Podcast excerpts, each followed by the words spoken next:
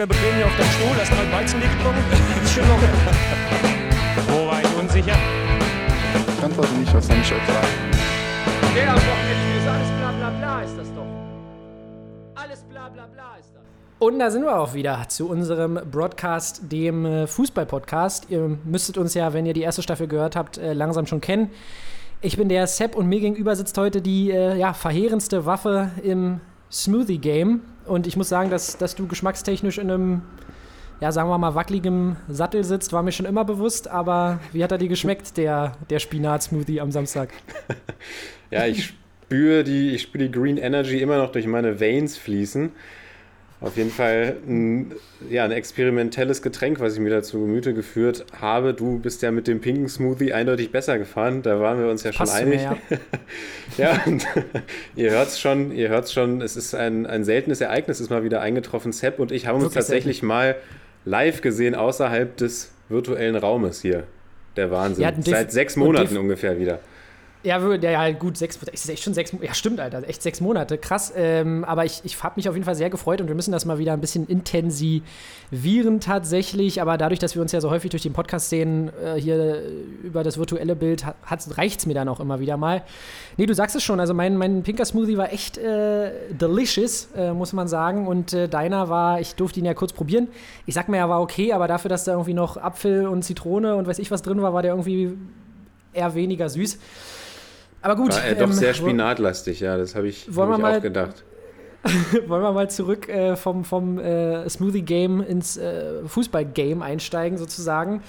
Und ähm, ja, ihr habt es mitbekommen. Wir haben tatsächlich den zweiten Spieltag so ein bisschen ausgelassen und dementsprechend wollen wir euch da Service, äh, als Service-Info sozusagen quasi als Chronisten den zweiten Spieltag nochmal nachliefern, damit alle, die äh, hier nur unseren Podcast hören, auch auf dem Laufenden bleiben. Es gab ja am zweiten Spieltag einen 4 zu 0 Sieg der Leipziger gegen Stuttgart, das haben wir schon gesagt.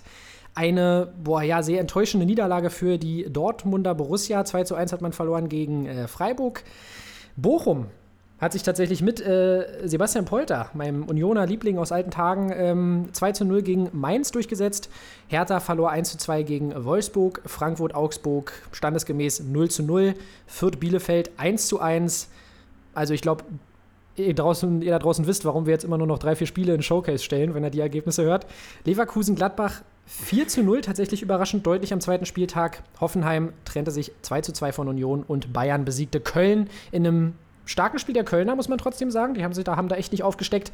3 zu 2. Und ähm, wie gesagt, nur noch mal, dass wir unserer Chronistenpflicht nachkommen und damit starten wir rein in den dritten Spieltag, Lennart. Und wie ihr wisst, wir stellen ja aktuell in dieser Staffel immer zwei bis drei Spiele in den Schaukasten und sprechen über diese Spiele dann intensiver. Welche haben wir uns denn heute rausgesucht? Wir haben uns ausgesucht das erste und auch das letzte Spiel des dritten Spieltages, nämlich Freitagabend Dortmund gegen Hoffenheim und Sonntagabend das UCL-Duell. Ja, wirklich äh, ein besonderes Spiel eigentlich, kann man ein Top-Spiel, kann man ja wirklich so sagen. Zwei unserer vier Champions League-Teilnehmer, Wolfsburg gegen RB und ich würde sagen, wir starten ganz entspannt in den Freitagabend rein. Dortmund, Hoffenheim 3 zu 2 und ein aufregendes Spiel, oder? Definitiv ein aufregendes Spiel und ähm, auch von zwei Mannschaften, äh, die auch weiterhin aufregenden Fußball spielen werden, denke ich. Die Hoffenheimer sind ja wirklich äh, überraschend gut in die Saison gestartet, spielen ja aktuell wieder mit einer Dreierkette und ähm, haben auf den Außen sich ja auch verstärkt auf den äh, Außenbahnen mit äh, Raum. Und ja, im Prinzip ein kleiner Rückkehrer. Brun Larsen gefällt mir da auch sehr gut bei den Hoffenheimern. Und ähm, wie gesagt, diesen Schwung aus den ersten Spielen haben sie mitgenommen. Auch wenn sie von den Unionern, wie gesagt, am zweiten Spieltag ein bisschen ausgebremst wurden, machen sie ein starkes Spiel, obwohl sie 3 zu 2 verlieren gegen Dortmund. Und ähm, was ich tatsächlich, ja, ich finde, man muss eigentlich in diesem Spiel hauptsächlich die Offensive rein loben. Aber die ganze Hoffenheimer Mannschaft macht auf mich irgendwie einen, einen wesentlich besseren Eindruck. Man merkt einfach, dass sie jetzt äh, weniger Verletzungssorgen haben. Und was da für eine Qualität äh, in der Mannschaft steckt, allen voran auch äh, ein Angelus Stiller, der mit 20 Jahren da wirklich einen guten Job macht. Ähm, und äh, interessant fand ich auch die Personalie tatsächlich ähm, Sebastian Rudi, der offensiver jetzt agiert, muss man sagen. Und ähm, da jetzt in diesem Spiel auch einen ordentlichen Eindruck gemacht hat, aber so ein bisschen in Schatten gestellt wurde, trotzdem ähm, von Baumgartner und äh, Geiger tatsächlich. Also das wären so die Akteure beide, die ich da definitiv äh, auch nochmal loben würde. Jetzt hilf mir nochmal, Geiger hat den Pass des Todes gespielt und Baumgartner hat dann ähm, zum zwischenzeitlichen 1 zu 1 getroffen. Also es war wirklich ein furioses Spiel offensiv, aber defensiv auf beiden Seiten, glaube ich, Verbesserungspotenzial, oder?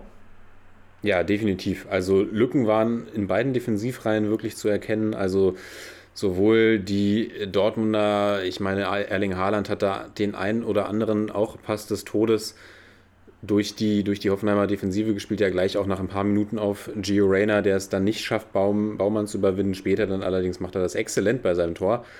Mhm. Mm. Und da sehe ich auf jeden Fall auch noch Potenzial nach oben, aber was mich wirklich tatsächlich auch sehr erfreut hat, war eben dieses äh, starke Spiel der Hoffenheimer. Also Gregor Kobel war, war mehrfach gefordert, auch natürlich Oliver Baumann. Beide Torhüter haben eine, eine tolle stark. Partie gemacht. Auch Daniel ja. Mahlen hat mir offensiv sehr gut gefallen bei den Dortmundern. Viel, viel Wind reingebracht, auch mit dem ein oder anderen strammen Schuss aufgefallen. Und aber nochmal zurück zu den Hoffenheimern, das sieht mir alles wesentlich, äh, ja, wesentlich flüssiger und wesentlich geplanter aus als noch in der letzten Saison. Da war es viel Stückwerk. Und jetzt habe ich das Gefühl, Hoeneß konnte wirklich ja, aus, dem, aus dem vollen Personalpool schöpfen und wirklich da mal ein ja, hoffentlich funktionierendes oder, oder konstant funktionierendes System implementieren. Und ich bin dieses Jahr mal wieder sehr gespannt auf die Hoffenheimer. Bin ja jedes Jahr gespannt auf die Hoffenheimer so gesehen, weil ja, sie eigentlich, finde ich, immer ganz guten Fußball spielen oder es zumindest versuchen. Und dieses Jahr unter, ja, im zweiten Jahr unter Höhnes bin ich mal sehr gespannt, was da noch so kommt. Und dieses Spiel hat auf jeden Fall Lust auf mehr gemacht, würde ich sagen.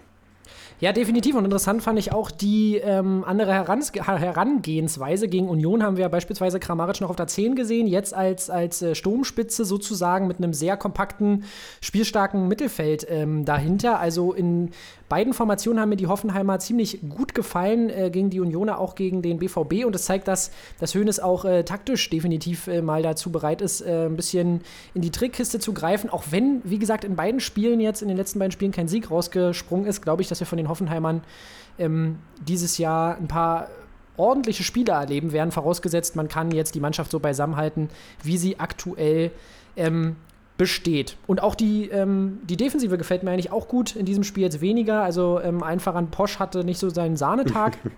Aber trotzdem. Das hat sich auch in seinem Kickbase-Punktekonto wieder gespielt. Genau, trotzdem wirken die drei da hinten ziemlich gut eingespielt. Akpoguma äh, bereitet ja auch das, das. Was ist denn da? Was ist denn da los? Der, der röchelt hier ins Mikrofon. Äh, 2 zu 2 bereitet der, äh, ähm, bereitet Akpoguma vor. Dabur ähm, haut das Ding dann rein. Und ja, ich glaube, wie gesagt, die, der BVB ist ja alles andere als ähm, eine mittelmäßige Mannschaft in der Bundesliga. Deswegen glaube ich, gegen andere Teams werden die Hoffenheimer definitiv ihre Punkte sammeln. Schauen wir vielleicht auf den BVB. Die haben ja schließlich gewonnen. Ähm, in der ersten Halbzeit, wie du schon sagtest, ähm, haben wir auch eine ganz, ganz dicke Chance von Rainer. Und ich finde tatsächlich, dass beim BVB extrem, also wenn du dem BVB Raum gibst und sie dann einen schnellen Ballgewinn ähm, haben und umschalten, dann ist es natürlich absolut brachial. Wenn Haaland, ähm, Haaland kann als Ballverteiler auftreten, kann aber auch selber nach vorne ochsen und äh, unfassbar hohe Geschwindigkeiten erreichen. Und ähm, das ist mir jetzt in den ersten Spielen der Dortmunder schon immer wieder aufgefallen. Aber Chancenwucher. Auch gegen Hoffenheim hätte man durchaus in der ersten Halbzeit äh, schon führen können, auch wenn man den Hoffenheimern den ein oder anderen Treffer in der ersten Halbzeit hätte geben können, sozusagen. Aber ich, ich, ich weiß nicht, also bei den Dortmundern, ich habe ja noch hier vor kurzem gesagt, Dortmund wird Meister. Aber ich glaube, mit der Spielweise wird Dortmund gegen reifere Mannschaften immer wieder an, äh, ans Limit stoßen. Wird Spaß machen, genauso wie Hoffenheim. Aber beide Mannschaften müssen defensiv auf jeden Fall sich äh, noch stabilisieren. Also das war wirklich ziemlich wild, was in der Defensive da abging am Freitag. Ja, also was bei Dortmund, was man immer erwähnen muss, ist halt einfach Erling Haaland. Also mhm. ich, ich stimme dir dazu und sage, wenn ich mir jetzt auch das Team angucke, Klar, da rotiert Hummels irgendwann nach der Länderspielpause vermutlich wieder rein. Damit ist äh, im Mittelfeld möglicherweise nochmal ein bisschen Entlastung geschaffen, dadurch, dass Witzel wieder nach vorne rückt. Jetzt ist man noch an Pongracic dran. Kleinen Transfer-Talk machen wir gleich auch noch. Ja. Mm. Aber das liest sich natürlich schon alles sehr gut, diese Aufstellung. Aber man muss sagen, der, der X-Faktor ist natürlich Erling Haaland. Und der kann dir auch ein Spiel gegen Bayern entscheiden. Aber wir haben es auch gesehen gegen Freiburg beispielsweise, wenn Erling Haaland dann mal abgestellt wird, dann ja, kann da auch mal ordentlich Leerlauf in der Offensive sein. Deswegen, ja, es ist, es ist natürlich immer sehr schön anzuschauen, dieser, dieser Express-Fußball der Dortmunder. Aber wie du sagst, wenn dann mal eine, eine reifere, erfahrenere Truppe kommt, dann könnte man mit diesem in Anführungsstrichen jugendlichen Spaßfußball vielleicht so ein bisschen an seine Grenzen stoßen. Aber auf der anderen Seite, ja, ist es natürlich A, schön anzuschauen und B, ist das Spielermaterial natürlich auch sehr, sehr vielversprechend. Also wenn man sich überlegt, Rainer, Belling- Rainer Bell- 50. Bundesligaspiel mit 18, sorry, aber erzähl weiter. Bellingham, der wertvollste Spieler, habe ich gerade gesehen, der wertvollste Spieler laut Transfermarkt.de des Jahrgangs 2003, wertvoller als beispielsweise Wirtz und Musiala. Also das, das Potenzial ist natürlich immer, wie immer, da bei den Dortmundern. Die Frage ist, wie hält man die Truppe zusammen? Wie schafft man es, die zu entwickeln? Wie schafft man es, denen vielleicht ein bisschen Ernsthaftigkeit, sage ich mal, einzuhauchen, damit vielleicht so jemand wie Marco Reus im Herbst seiner Karriere auch nochmal den ein oder anderen nationalen oder wer weiß, äh, vielleicht sogar internationalen Titel mitnehmen kann. Ich bin, ich bin sehr gespannt, wo es sich hinentwickelt, weil ich auch glaube, dass Marco Rose schon natürlich zum Ziel sich gesetzt hat, ein ernsthafter Konkurrent für die Bayern zu sein und ja, mittel- bis langfristig natürlich da, da oben anzugreifen. Ja, das, äh, da gebe ich dir definitiv recht. Ich glaube auch, dass sie oben angreifen wollen, aber wie du schon sagst, das Mittelfeld ist mir leider ehrlich gesagt immer noch ein bisschen zu jung und zu unerfahren. Aber wir werden sehen, wie, wie äh, Rose sich dann gegen diese besagten reiferen Gegner aufstellt, auch in der Champions League, über die wir später ja noch sprechen. Sonst, wie du schon sagtest, Gregor Kobel hat mir auch sehr gut gefallen. Ähm, und da haben wir in unserem äh, letztjährigen Saisonrückblick, also aus der letzten Staffel, alle so ein bisschen Bedenken geäußert. Auch Misch, äh, Misha, der da auch meinte, er weiß nicht, was, äh, wo die großen Stärken von Kobel liegen. Aber ich glaube, Kobel Körpersprache, ähm, Bissigkeit. Ich glaube, da sehe ich definitiv ein bisschen Plus gegenüber Birki und äh, Hitz sowieso. Also ich glaube, der Junge hat echt noch ein starkes Entwicklungspotenzial. So, Gehen wir, würde ich sagen, zum Topspiel weiter, oder? würde ich sagen. Und ich muss sagen, von der Ansehnlichkeit war trotzdem, war Wolfsburg gegen Leipzig nicht das, das Topspiel, was ich mir erwartet habe, muss ich sagen. Nee, ich habe ich hab 3 zu 2 für RB getippt tatsächlich, in, in der Hoffnung, dass es ein, ein Fußballfest wird, in der Hoffnung auch, dass meine RB-Kickbase-Spieler hier vielleicht den ein oder anderen äh, Treffer auf mein Konto beisteuern. Allerdings bin ich in dieser Hinsicht enttäuscht worden. Das Spiel endet 1 zu 0 für die Wölfe und auch das, auch wenn ich natürlich 3 zu 2 getippt hat, hatte, war, war das schon auch was, was ich mir durchaus hätte erwarten können, weil Wolfsburg sehr, sehr stabil, sage ich mal, aufgetreten. Die, die ersten Saisonspiele vor allem auch wieder mit einer guten Defensive, was sie ja auch in der letzten Saison über weite Strecken ausgezeichnet hat. Und jetzt den, den drei Spiele, drei Siege Start hingelegt haben. Einziges Team mit neun Punkten. Und bei RB muss man natürlich sagen, ja, letzten Spieltag gegen, gegen Stuttgart sind sie einmal drüber hinweggerollt. Aber jetzt gegen etwas seriöser auftretenden Gegner auch ihre Problemchen gehabt und nicht so dominant, wie wir sie zum Beispiel in der letzten Saison unter Nagelsmann gesehen haben. Oder was denkst du? Ja, da gebe ich dir vollkommen recht. Vor allem offensiv hätte ich mir von den äh, Leipzigern mehr erwartet. Ich glaube, dass André Silva noch eine fantastische Saison spielen wird, aber das war auch äh, alles andere als sein Spiel gegen die Wölfe, die wirklich extrem äh, defensiv stabil aufgetreten sind. Aber dadurch kam eben wirklich kein fußballerischer Leckerbissen zustande. Und zu diesem Stuttgart-Spiel, ich glaube, ich habe es in der ersten Folge schon gesagt, dieser hohe Kantersieg der Stuttgarter im ersten Spiel gegen Fürth ist, glaube ich, eher den Fürthern zuzuschreiben gewesen. Äh, zuzuschreiben gewesen. Wir haben es jetzt auch gesehen, die Stuttgarter auch gegen Freiburg extrem anfällig auch über die Außen. Dass dann eine Mannschaft wie RB da am zweiten Spieltag drüber fährt über die Stuttgarter, darf man auch erwarten. Aber die, Wolfs die Wolfsburger haben auch wirklich, wie du sagst, ein bisschen den Heatcheck äh, jetzt äh, bestanden. Ich meine, die Hürden, die sie vorher hatten mit Bochum und Hertha, waren jetzt nicht allzu hoch. Deswegen war ich dann doch überrascht, dass sie dieses Spiel für sich entscheiden konnten. Man muss aber wirklich sagen, in der ersten Halbzeit, was mir aufgefallen ist, es ging absolut nichts über links. Also über Renato Steffen, der war wirklich fast gar nicht ins Spiel eingebunden. Du weißt, ich habe ihn äh, bei Kickbase. Ja, ja warum äh, dir das wohl so genau aufgefallen ist. Genau, hab, hab dann da natürlich ein besonderes Auge drauf gehabt und muss auch sagen, ich habe mich natürlich wieder herz, äh, ja, herrlich drüber aufgeregt in, bei WhatsApp. Aber nichtsdestotrotz hat hat der, war Renato Steffen da überhaupt nicht eingebunden. Und ähm, ironischerweise fällt dann aber das, das Tor der, der Wolfsburger über die linke Seite, weil Roussillon Ja, gut ja. Den, den Ball erobert, dann äh, weiterleitet. Ja, und Renato Steffen äh, das Ding irgendwie in die Mitte schlägt und dann Glück hat, dass Gudaschi das Ding abprallt, weil sonst war das wieder überhaupt kein geiles Ding, was er da reingespielt hat. Und der Roussillon kann es dann aber verwerten. Wekost war auch ganz schön lost, muss man sagen, in diesem Spiel, oder? Und ähm, also wirklich, ich weiß gar nicht, also es ist wirklich kein Leckerbissen gewesen, aber eben aufgrund beider Champions League-Teilnehmer definitiv äh, von einer gewissen Brisanz äh, geprägt. Und jetzt müssen wir abwarten, wie es mit Xaver Schlager weitergeht, der auch ein tolles Spiel gemacht hat ähm, als Stabilisator vor seiner Verletzung. Ähm, aber das sah gar nicht gut aus. Ich glaube, der wird jetzt sicherlich äh, die ein oder andere Woche ausfallen bei den Wolfsburgern. Ich weiß gar nicht, ob es heute ein Update gab. Hast du da Ja, gelesen? fällt lange aus, Knieverletzung fällt lange aus, habe ich äh, vorhin gelesen. Bitter. Das ist wirklich sehr bitter, weil Xaver Schlager wirklich einer dieser Spieler ist. Also der bildet natürlich mit, mit Arnold einfach ein, ein geniales, geniales Mittelfeldduo.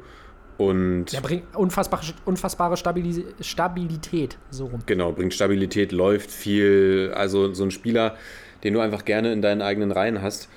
Und der, finde ich, sich da total festgespielt hat, eine richtig feste Größe in diesem äh, Team ist und das wird ein Verlust. Und, und, und Schlager, sagen wir so, Schlager ist so ein Spieler, der fällt dir jetzt vielleicht nicht auf, großartig im Spiel. Das ist jetzt nicht, den siehst du spielen und sagst, okay, äh, gib dem Mann den Ballon d'Or, so nach dem Motto.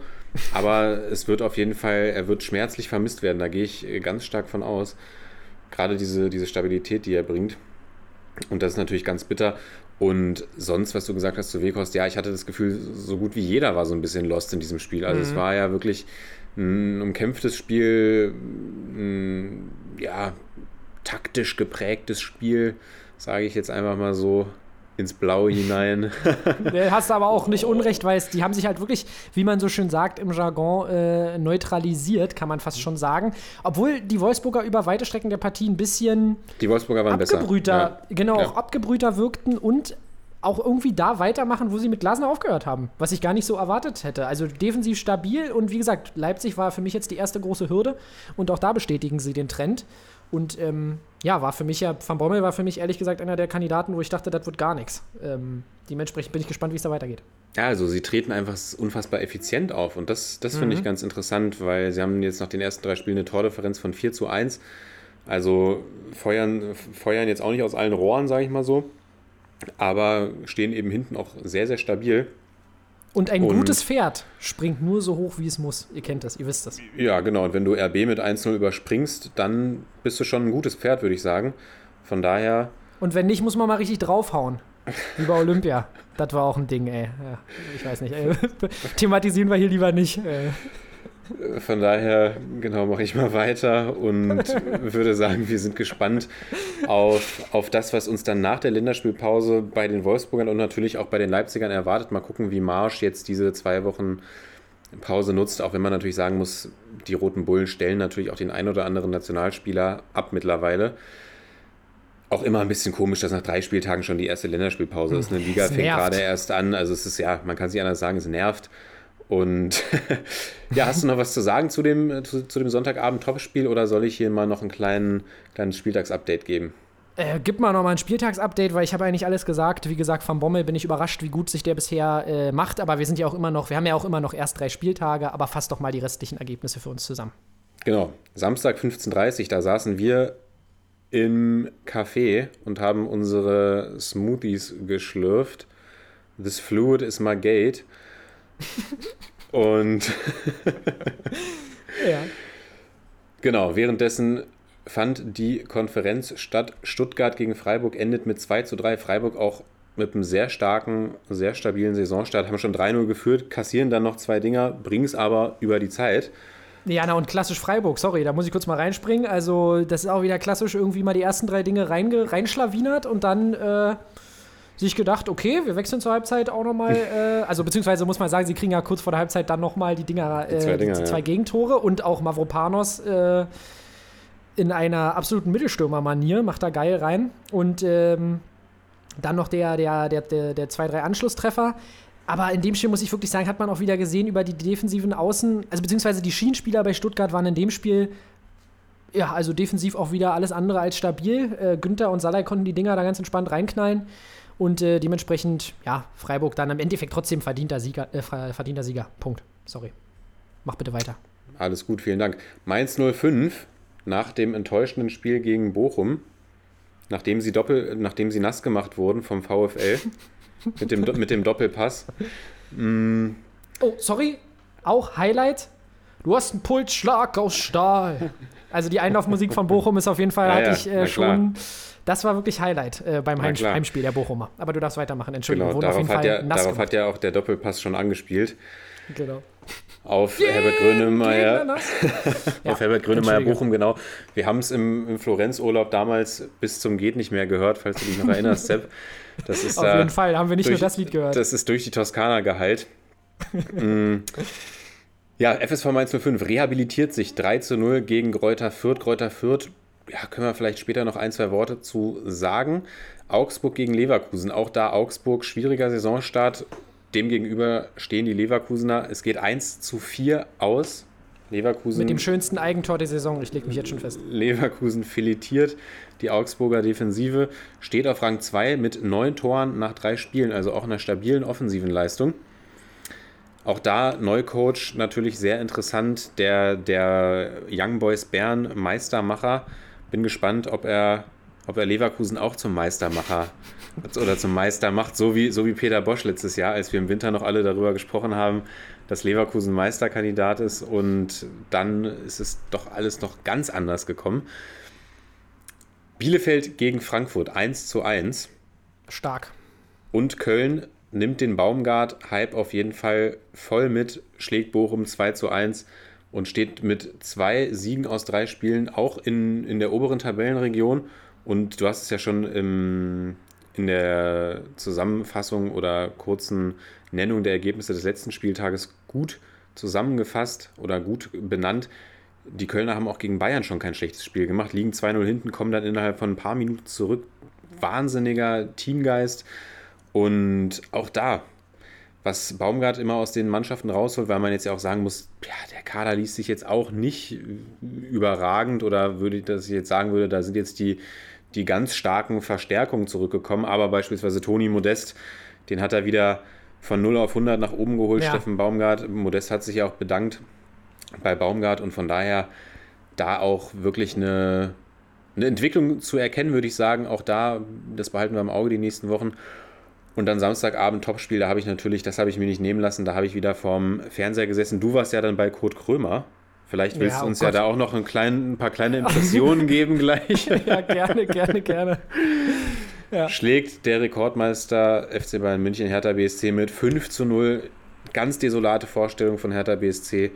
Und ja, Hertha das einzige Team, was noch ohne Punkt dasteht und damit auf Rang 18.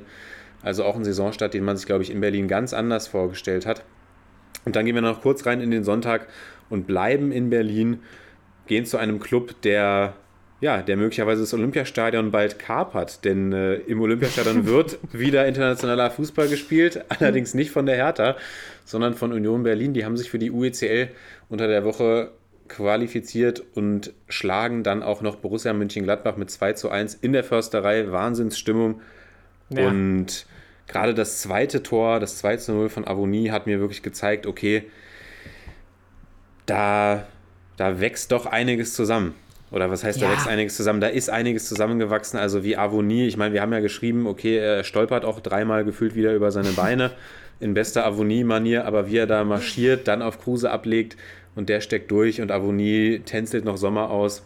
Also wirklich der Wahnsinn. Am Ende müssen sie aufpassen, dass sie nicht noch das 2-2 kassieren. Gladbach drückt dann am Ende nochmal.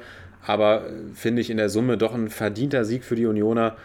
Und auch Gladbach muss man sagen, die haben sich den Saisonstart, glaube ich, ganz anders unter Adi Hütter vorgestellt. Ja, das war der dritte Spieltagstep. Hast du noch Ergänzung? Nichts weiter. Ich gebe dir da vollkommen recht. Ich würde jetzt nur Sachen wiederholen und ähm, ja, vielleicht zur Union kleine Anekdote. Meine Freundin meinte letztens zu mir, die nicht so viel mit Fußball am Hut hat, äh, sag mal, Union macht sich ganz schön, hat sie nur gesagt. Und ich meinte so, ja, kann man so sagen. also wie sie auch wieder souverän 2 zu 0 führen gegen Gladbach, war auf jeden Fall ähm, krass. Und Gladbach wirklich bitterer Saisonstart bisher, also muss man, muss man schon sagen. Obwohl sie ja gut gegen Bayern gestartet waren, ähm, dann die absolute Klatsche von Leverkusen. Und Union einfach gestandener Bundesligist nach, erst, nach den ersten drei Spieltagen, kann man nur sagen. Abgezockte Truppe bisher. Und Gieselmann, Masterclass. Man kann es nur immer wieder sagen. Gieselmann Masterclass, genau, da sind wir beide auch, da gucken wir besonders glücklich drauf auf den Mann. Ich hatte ihn nämlich bei Kickbase, konnte ihn dann nicht mehr halten, habe ihn dir angeboten, du wolltest ihn nicht. Und jetzt spielt er bei einem Ligakonkurrenten und meint auf einmal jedes Spiel ein Tor schießen zu müssen. Aber gut, Ja. man, man kann es nicht komm- wissen. Genau, kommen komm wir nicht aufs Thema Kickbase. Ich habe da schon nach drei Spieltagen schon wieder keinen Bock mehr eigentlich. Genau, sonst ist die Folge gleich ganz schnell vorbei.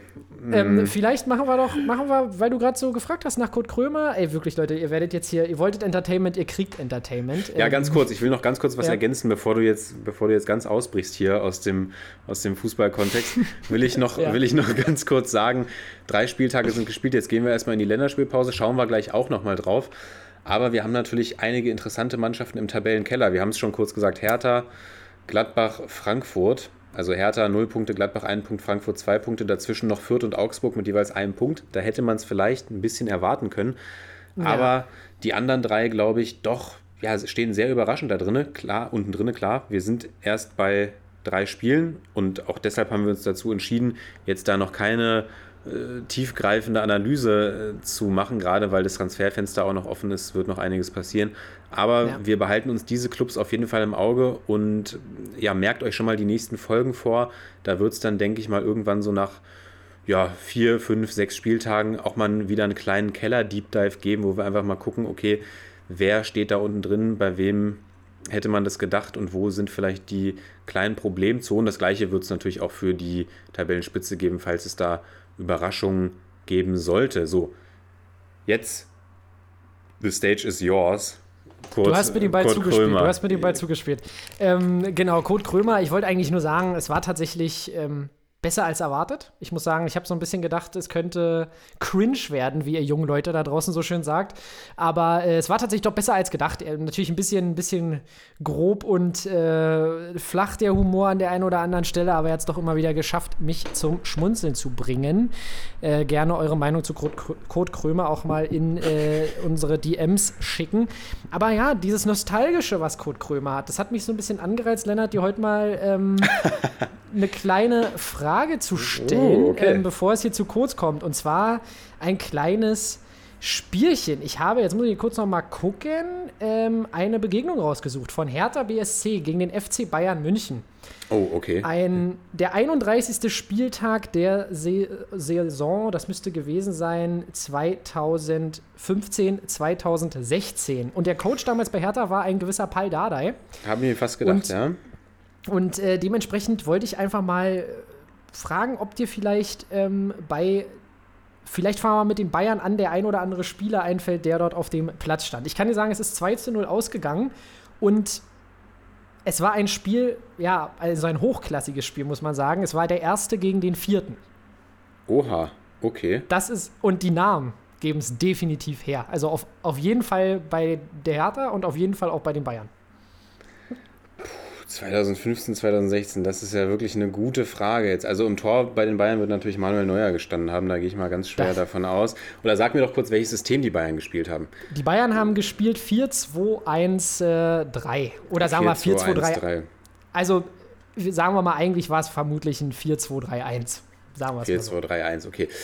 Mm, Ganz kurzer Anmerker noch von mir. Das ist übrigens das Aufstellungsraten, ein Spiel, was Sepp und ich besonders gerne spielen, wenn wir auch irgendwie im Urlaub sind oder sowas. Da haben wir schon doch den einen oder anderen Abend auch verbracht, um uns durch die Bundesliga oder internationale Historie durchzuraten, wer da denn alles auf dem Platz gestanden hat bei so legendären Spielen wie Hertha Bayern. 31. Spieltag 2015, 2016, erster gegen vierter. Wir- Wir machen erstmal die Aufstellung und dann kann ich noch mal kurz was zu der tabellarischen Situation sagen, weil die ist auch legendär. Aber genau, erstmal die Bayern. Okay. Also, in der Verteidigung. In der Verteidigung wird links David Alaba gespielt haben. Rechts. Nein, der wurde, ein, der wurde eingewechselt. Oh, das ist ja schon mal, das ist ja schon mal die Härte. Also rechts wird Philipp Lahm so- gespielt genau. haben. Nein, nein, nein, mein Lieber. Philipp Lahm äh, war da, hat ja da schon seine Karriere beendet gehabt? Da hat er noch gespielt, oder? 2016? 2015, 16 wird er noch gespielt haben, aber das äh, verunsichert mich ja jetzt schon, dass hier meine ersten Safe Guesses schon mal. Es ist, aber auch, es ist auch nicht so leicht, muss ich sagen. Also, wenn du mich gefragt hättest, ich hätte, glaube ich, komplett daneben gelegen. Also, Lahm war nicht dabei. Ich kann dir sagen, ähm, Alaba wurde, wie gesagt, eingewechselt und ähm, also die Innenverteidiger sind so weit hergeholt, das wären, wären wirklich die allerletzten beiden, die mir irgendwie eingefallen wären in diesem Zeitraum. Und einer von beiden, den hätte ich schon wieder vergessen. Ach du Jemine. Ja, das wird ja auch. Das ist zu spät für Daniel van Beuten. Es ist zu spät für Daniel van Beuten. Also wer kann den FC Bayern noch retten, wenn nicht Daniel van Beuten? Pass auf, ich kann, ich kann dir kurz sagen, vielleicht wie viele Spiele er für den. Er hat drei Spiele für den FC Bayern gemacht damals Ach du je. als Innenverteidiger. Das ist hier wirklich eine, eine, ganz, eine ganz schwierige Nummer und ich tatsächlich will ich jetzt gar nicht, ähm, will ich jetzt gar nicht so lange rumraten, weil wir haben ja auch noch Hörer, die das Ganze irgendwie, irgendwie hier überbrücken müssen, die Zeit. Gib mir doch noch einen kleinen Tipp, was den Spieler angeht. Also der, die Innenverteidigung besteht äh, aus einem gewissen Spieler, der in Italien seine, äh, ja quasi seine Sporen verdient hat als Innenverteidiger und ähm, dann von der AS Roma zum FC Bayern gewechselt ist. Ach, dann Und ist es Medi Benatia. Dann ist es Medi genau, und der Benatia. andere, Legende des, der russischen Liga. Legende der Von russischen Liga. Ach, Serdar Taski. Ach du Jemine. ja, das ist ja wirklich.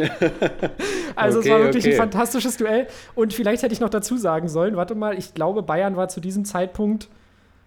Ja, nee, sie waren noch nicht sicher Meister. Aber ich wollte gerade sagen, wenn ich die Aufstellung sehe, hätte mich nicht gewundert, wenn Bayern sicher Meister war. Dann lass uns die Aufstellung einfach mal durchgehen, weil ich glaube, dieses Format äh, dauert vielleicht ein wenig lange für Ja, unsere Hörer ja. und Hörerinnen. Vor allem, wenn, wenn du bei Bayern, wie gesagt, äh, Probleme bekommst, dann wird es bei Hertha richtig lustig. Ähm, hinten links, Josua Kimmich. Ähm, auf links, äh, Rafinha auf rechts. Wäre ich jetzt nicht drauf Und- gekommen. Also auf Rafinha wäre ich noch gekommen, aber auf Josua Kimmich auf links überraschend. Und es verschwimmt ja auch tatsächlich so ein bisschen, wer wann gewechselt ist. Ich finde, wenn es so nah dran ist, ist es relativ schwierig. Ähm, Im Mittelfeld haben wir den, den Warrior, Arturo Vidal natürlich. Okay. Und dann Äh, vermutlich Thiago oder Xabi Alonso daneben. Genau, Thiago daneben, äh, Zehner, äh, ganz klar. Es ist nicht Thomas Müller. Thomas Müller hat auf rechts gespielt und im Zentrum The Man. Der, Gold, der Golden Boy. Der Golden Der Boy. Golden Boy, Mario Götze, genau. da, dann im Sturm, da wärst du auch drauf gekommen, Robert Lewandowski. Ja, Levi. Und auf links eigentlich jemand, der nichts anderes konnte, außer links äh, für Wirbel zu sorgen, und zwar Douglas Costa. Und jetzt fand ich ganz interessant, die Hertaner, ja. Die Hertaner mit einem gewissen äh, Thomas Kraft im Tor und dann in der Verteidigung. Es gibt nämlich eine ganze Menge bekannte Gesichter bei den Hertanern. Und ähm, wir haben da einen ähm, gewissen Peter Pegarik, der gespielt hat. Wir haben eine Platte, der gespielt hat. Lusti als Verteidiger Hm. Und äh, Langkamp. Stark als Sechser und dann hörte diese Offensivreihe an. Und ich frage mich wirklich, wie die auf Platz 4 stehen konnten. Mittelstädt, Weiser, ich weiß nicht mehr ehrlich gesagt, wie man ihn ausspricht, Siger, Sig- Sigerci oder so. Ja, äh, Tolga, heute. ja, Tolga Zigerzi, Genau, natürlich. Zigerci, ja. Spielt Ähm, heute irgendwo ganz unterklassig, glaube ich, ne? Nee, spielt immer noch bei Bajakshi hier. Ich war auch überrascht, äh, Ach so. tatsächlich. Es, ich weiß aber, ich, mir ist auch so, ich, mein Dann erster hat er einen Impuls war Bruder, auch, dass er, hat er es kann gut sein, dass er einen Bruder hat. Der spielt, musst du mal, du kannst es ja mal recherchieren. Auf links, ähm, ihr kennt ihn alle, die Hertha-Fans wissen, Valentin Stocker. äh, danach zurückgekehrt zu Basel, das war auch ein gebrochenes Versprechen, äh, weil als der, ich weiß noch, als er von Basel kam, hatte man eigentlich ein ganz gutes Gefühl bei dem. Und im Sturm natürlich äh, Vedat Ibisevic. Ähm, Der Vedator, klar. Ja, genau. Und äh, um es nochmal tabellarisch einzuordnen, die Hertha war wirklich auf Platz 4 mit 49 Punkten, Bayern auf Platz 1 mit äh, 78. Und äh, tatsächlich hat es die Hertha in der Saison, äh, die alte Dame wird sich erinnern, noch geschafft, auf Platz 7 abzurutschen. Und dass, dass die mit der Truppe um die Champions League gespielt haben, ging auch nur in der Saison, wo am Ende äh, Ingolstadt die Klasse gehalten hat. Auf Platz 11 Darmstadt ebenfalls die Klasse gehalten hat. Und ähm, ja, also das war auch, weil wir über, auch immer über die Qualität der Bundesliga sprechen. Also Leute, es gab auch dunklere Zeiten, auch wenn Pep Guardiola damals äh, über allem stand. Gut, Ja, ich das hätte, schon, das, hätte, das hätte ich mir natürlich denken müssen, dass Pep Guardiola da sicherlich den einen oder anderen aus dem Hut zaubert, mit dem ich gar nicht rechne. Kimmich auf links.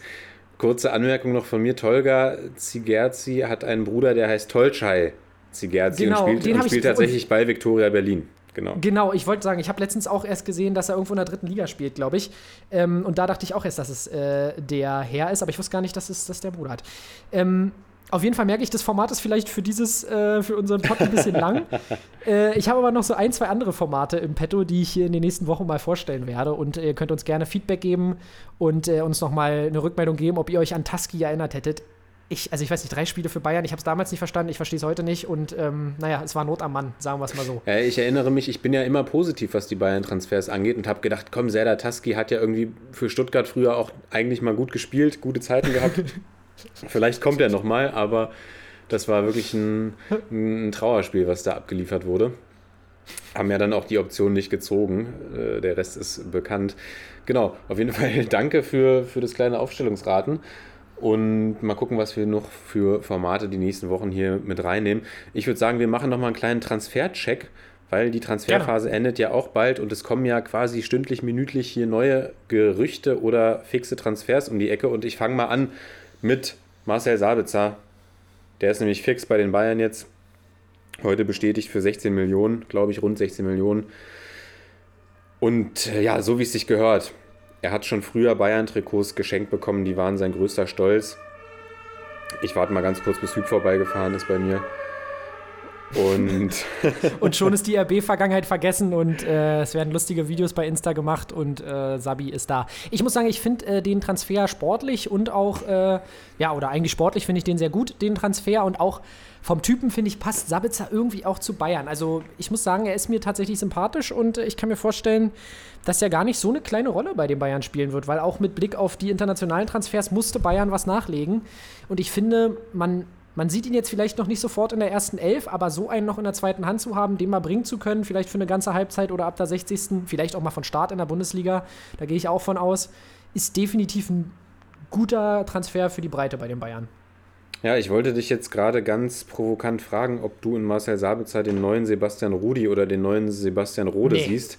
Nee, okay. Nee, ich glaub, der hat eine viel höhere überzeugtes Qualität, Nee, überzeugtes Nee von Sepp El Aim, alles klar. Ich weiß nur noch nicht ganz, wo ähm, Nagelsmann ihn einsetzen wird. Ich denke, er wird ihn ähnlich einsetzen wie bei Leipzig. Davon ist natürlich auszugehen, aber ich weiß nicht, ob Sabi nicht auch was für die, äh, ja, vielleicht mal für das ein oder andere Spiel auf der 10 wäre bei Bayern. Ja, das ist ja wirklich was, was äh, ihn ja auch auszeichnet, dass er wirklich im Mittelfeld Ja. eigentlich alles spielen kann. Und ich bin da vollkommen deiner Meinung. Also an Marcel Sabitzer waren ja die letzten Jahre auch immer wieder auch englische Top-Clubs dran. Und dass man so einen Mann jetzt für so geringes Geld bekommen hat, eben der auch äh, ja, große Bundesliga-Erfahrung hat, internationale Erfahrung mit dem, mit, äh, dem ÖFB-Team und auch mit RB in den letzten Jahren, kennt Nagelsmann. Also ich denke, da haben die Bayern echt einen tollen Transfer getätigt. Auch wenn ich sage, okay, das Mittelfeld wäre vielleicht noch die Position gewesen, wenn Rocker zurückkommt, wenn Toli so fit ist, wo man vielleicht die wenigsten äh, Bauchschmerzen haben bräuchte. Aber ja, Sabitzer, toller Transfer, musst du machen, wenn du ihn kriegen kannst. Und hoffe, dass vielleicht noch ein Flügelspieler jetzt kommt, weil da sehen wir natürlich immer Ja. ja, Sorry, ich habe Verletzungs gerade ich hab eine Mitteilung gekriegt, die ich echt nicht ernst nehmen kann. Aber mach mal weiter, sorry. Apropos Verletzungs- Transfers, kommen wir gleich zu. Äh, Verletzungsprobleme, Koman, Gnabry, Sané, kann man sich ja nie wirklich drauf verlassen. Mm, Von daher mal gucken, was sonst noch so passiert.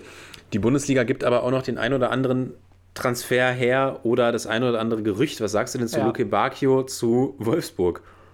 Ähm, hat mich ehrlich gesagt ein bisschen aus der Kalten getroffen heute, als ich das gelesen habe. Ähm, ich glaube, für Wolfsburg definitiv kein schlechter Transfer, einfach um auf, auf den Außen ähm, noch eine Option zu haben, obwohl ich jetzt ehrlich gesagt ein bisschen davon ausgehe, dass Brekalo dann vielleicht noch geht.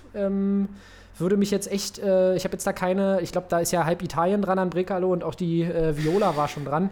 Also, ähm, ich glaube, Brekalo wird noch gehen. Ich fände es jetzt sonst seltsam, dass man da jetzt noch Luke Bacchio holt. Ähm, ja, zumal man ja, na gut, aber vielleicht Wolfsburg Champions League, wer weiß. Wenn sie beide halten, wäre es natürlich echt keine schlechte Qualität in der Offensive und ähm, für Luke Bacchio richtiger Schritt. Nur Hertha finde ich halt seltsam, was da gerade abgeht. Ich weiß nicht, was äh, Freddy Bobic da gerade veranstaltet. Ähm, es bleibt spannend. Ja, man fragt Man sich hat ja- bei Wolfsburg, man fragt sich bei Wolfsburg dann doch, wo sollen Weghorst, Philipp, Metscher, Waldschmidt, Luke Bacchio, Bricalo, weiß nicht, wer da noch alles rumrennt. Ich glaube, ich habe bestimmt noch einen, äh, Baku, wo sollen die alle spielen? Aber gut. Steffen, ich will, ich will, ich Steffen, will alle genau. haben. Ich will alle die, haben. Die Breite, die, Breite, die Breite ist auf jeden Fall da. Genau, Marc, Marc van Bommel will nur Offensivspieler aufstellen. Mm, Die Defensive läuft, ja, jetzt wird an der Offensive gearbeitet. Genau. Ja. Dann haben wir noch, ja, gehen wir ein bisschen in die Gerüchteküche, würde ich sagen. Callum Hudson-Odoi bei Dortmund im Gespräch. Hat bei mir persönlich ein bisschen für Kopfschütteln gesorgt, aber okay. Brazzo weint. Oder Brazzo Bra- hat irgendein Gerücht gestreut. ja, Brazzo würde das auf jeden Fall nicht gefallen. Ähm, ja, vielleicht, also ich weiß nicht. Äh, ich muss sagen, er, Odoi immer noch entwicklungsfähig, junger Spieler immer noch, könnte zu Dortmund passen, aber äh, ja gut, auch mit dem Sancho-Abgang, warum nicht noch einen für die Außen holen? Äh, kann nicht schaden, sag ich mal. Hm? Ja, könnte passen. Soll ja auch schon irgendwie eine Einigung gegeben haben. Chelsea braucht bloß einen Nachfolger. Mal gucken, was da noch passiert.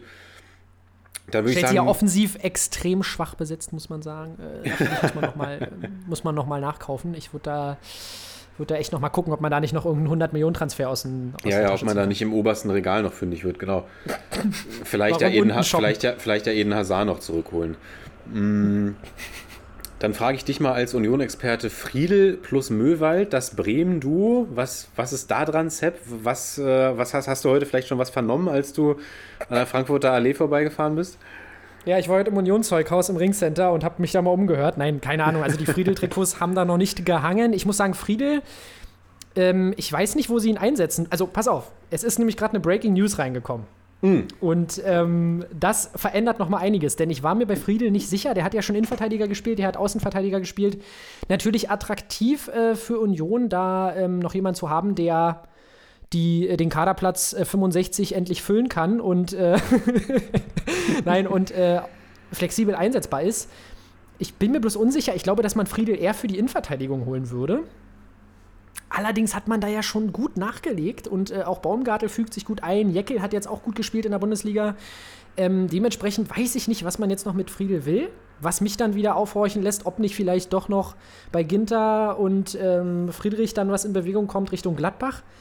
Ähm, dann gab es ja dieses Gerücht Friedrich zu Hertha. Äh, also ich bitte dich. Abgeschmettert, ist ja schon abgeschmettert Ja, worden. ja, ich wollte schon sagen, wer hat sich das ausgedacht? Äh, da ist irgendeiner ausgerutscht auf der Tastatur. Und jetzt Möwald, fände ich gut. Ich wollte sagen, Soll man ja auch noch fix sein, soll ja eigentlich auch Genau, schon fix sein. man soll noch, man soll, also fürs zentrale Mittelfeld, da ist wirklich die Stelle, wo ich sage, da müsste man noch mal wen holen, weil ich glaube nicht, dass äh, Rani da im Mittelfeld, Da, Rani da Khedira- wirbeln galt bald Griesbeck, Kedira und Möwald. Genau, ich glaube nicht, dass, äh, dass, dass Rani da äh, die 85 Saisonspiele von Union diese Saison äh, alleine abreißen wird. Und jetzt, Bastian Oschipka ist endlich gelandet in Köpenick. Der Weg ist wirklich beeindruckend. Bastian Oschipka, ähm, wow. sagt er. ich habe gerade nur Team News. Äh, Bastian Oschipka äh, heuert bei Union angekriegt. Ich kann es nicht glauben. Aber äh, definitiv. Aber schon als kann- Spieler, nicht als Zeugwart, ja? Oder ja, ich, bin- ich denke als Spieler. Ich habe jetzt die News nicht weiter gelesen, außer die Schlagzeile, aber ich denke, er äh, ist auf jeden Fall gelandet. Ähm, Mr. AST noch nicht fertig. Äh, Köpenick Edition ist auf jeden Fall gelandet. Und ich sag mal, man kann nie genug Schalker im Kader haben, Ex-Schalker und ähm, dementsprechend glaube ich, äh, nein, klassischer Unionsspieler. Ich sagte, der wird auch regeln. Bastian Oschipka wird auf jeden Fall auch regeln. Kann ja auch Innenverteidiger und Außenverteidiger spielen. Also absoluter, ja, absoluter Key-Transfer. Ich meine, hm, man hat ja auch. Äh, ja, egal. Lassen wir das Union-Thema. Ich weiß nicht, wer die noch alles holen wollen. Vielleicht geht ja auch noch wer. Ich hoffe nicht, ich hoffe nicht. Ich hoffe, Urs Fischer muss je, jeden Spieltag ungefähr 15 Spieler auf die Tribüne verbannen. Ja, und dann noch zwei Gerüchte oder die eigentlich auch schon mehr oder weniger fix sein sollen. Marin Pongracic zum BVB. Ja, Ja. wie gesagt, man kann, also Innenverteidiger würde ich an Dortmunds Stelle wirklich noch holen, weil man hat zwar, äh, Papadopoulos hieß er, glaube ich, Ja. äh, hat es gut Papa. gemacht, aber ist, ist natürlich trotzdem noch ein, ein Spieler, der eigentlich aus unterklassigeren Ligen kommt, den man da, wenn dann, entspannt aufbauen müsste. Und man hat ja auch noch Zagadou, an dem wird auch Papa nicht vorbeikommen. Und ähm, dementsprechend glaube ich, ist es schon, wäre es schon richtig, da jemanden zu holen. Und Pongracic hatte bei Wolfsburg ja auch das ein oder andere ordentliche Spiel, deswegen warum nicht einfach für die Tiefe noch wen holen, ähm, für die Breite. Why finde, er hat- not? Es, ich finde, der hat mir auch immer gut gefallen bei den Wolfsburgern. und würde ihn auch gerne mal wieder in einer Startelf-Rolle sehen, tatsächlich, weil da hat Ja, er sich ja irgendwie nicht mehr zurückkämpfen können. Bei, bei Brooks und Lacroix ja irgendwie auch äh, vollkommen Ja, verständlich. Da muss ich, da, da Ja, ja. muss ich ja auch äh, selbst Sebastian Bornau hinten anstellen. Den ich sehr feiere. Sebastian Borneau, eigentlich ein toller Spieler und wo ich auch immer auf den nächsten Schritt warte. Aber hat Wolfsburg noch wen in der Innenverteidigung? Ich meine, also als Champions League-Mannschaft könnte einem doch ähm, so ein Pongracic eigentlich gar nicht schlecht tun. Also würde ich jetzt auch nicht unbedingt Aus dem verstehen. Kopf Aber weiß ich es jetzt gerade gar nicht, aber also mir fällt kein Vierter gerade ein, der mich vom Hocker haut, oder? ja, du kannst ja mal kurz nachgucken und ich werfe Und du noch, fängst schon mal mit dem, genau. und ich werfe noch. Elish Moriba in den Raum und das ist ja jemand, an dem ja auch halb Europa eigentlich dran war, nachdem er seinen Vertrag bei Barca nicht verlängern wollte. So bin ich übrigens auch auf die Info gestoßen, dass Jude Bellingham der wertvollste 2003er Spieler ist, weil Elish Moriba da auch in der Liste auftaucht mit 25 Millionen Marktwert. Jude Bellingham ist natürlich mit 55 Millionen in, ganz, in einer ganz anderen äh, Sphäre, Sphäre unterwegs. Aber da hat sich ja auch, äh, auch englische Topclubs haben sich ja auch die Finger nach Moriba geleckt. Und jetzt landet er womöglich in Sachsen bei den Roten Bullen. Bei Barca hat man ja nicht verlängert, weil er ein zu hohes Gehalt wohl gefordert hat. Und auf den Mann bin ich sehr gespannt. Ist natürlich äh, mit 18 Jahren ein Rohdiamant Naja. aus La Masia. Wenn er einschlägt wie Ansu Fati, können wir uns, denke ich mal, auf einen, auf einen interessanten Spieler freuen. Also RB reinvestiert gleich wohl die Sabitzer-Million in Moriba. Und ja, RB, ich muss sagen, hat ja eigentlich immer Hand und Fuß eigentlich, was sie bei den Transfers machen. Außer vielleicht ist der, der Wang-Transfer, jetzt ist er in England. Die Laie macht Bei auf den jeden Fall Wolves. Sinn. Bei den Wolves, die Laie macht Sinn. Aber sonst RB ja eigentlich immer sehr gut gefahren mit den Transfers. Und Ja. ich bin gespannt, wenn wir da mal wieder einen Rohdiamant haben, der dann in zwei Jahren für 80 Millionen zu Paris Saint-Germain wechseln kann. Da hat der Berater auch noch mal kurz die äh, Shortlist äh, für englische Clubs gewählt und dann, ach komm, irgendwo Newcastle, Wolverhampton, ich bring dich irgendwo unter, Junge, du willst weg, kriegen wir hin. Irgendwo kriegen wir dich schon unter. Ähm, ja, tatsächlich habe ich noch mal geguckt, also äh, ist dünn, ist alle sozusagen bei den ähm, Wölfen und dementsprechend, vielleicht ist auch da noch ein Türchen offen, äh, offen für Friedrich. Also wer weiß es. Ich calle Marvin Friedrich in der Champions League. Das wäre auf jeden Fall was. So, wir bleiben in Deutschland und gehen vom Transfercheck weiter zur Pokalauslosung. Ganz kurze, ganz kurze Service-Info. kurz. Pokalauslosung war kurz. gestern ganz kurz, äh, under eine Minute, predikte ich jetzt einfach mal. Da haben wir gestern Abend die Pokalauslosung gesehen, zweite Runde. Es gibt doch für die zweite Runde überraschend viele Bundesliga-Duelle, habe ich gesehen. Alles überstrahlt natürlich Gladbach gegen Bayern. Das in der zweiten Runde ist natürlich schon ein Leckerbissen. Da kriegen wir gleich nochmal den ersten Bulli-Spieltag im, äh, ja, nochmal präsentiert. Im Rematch.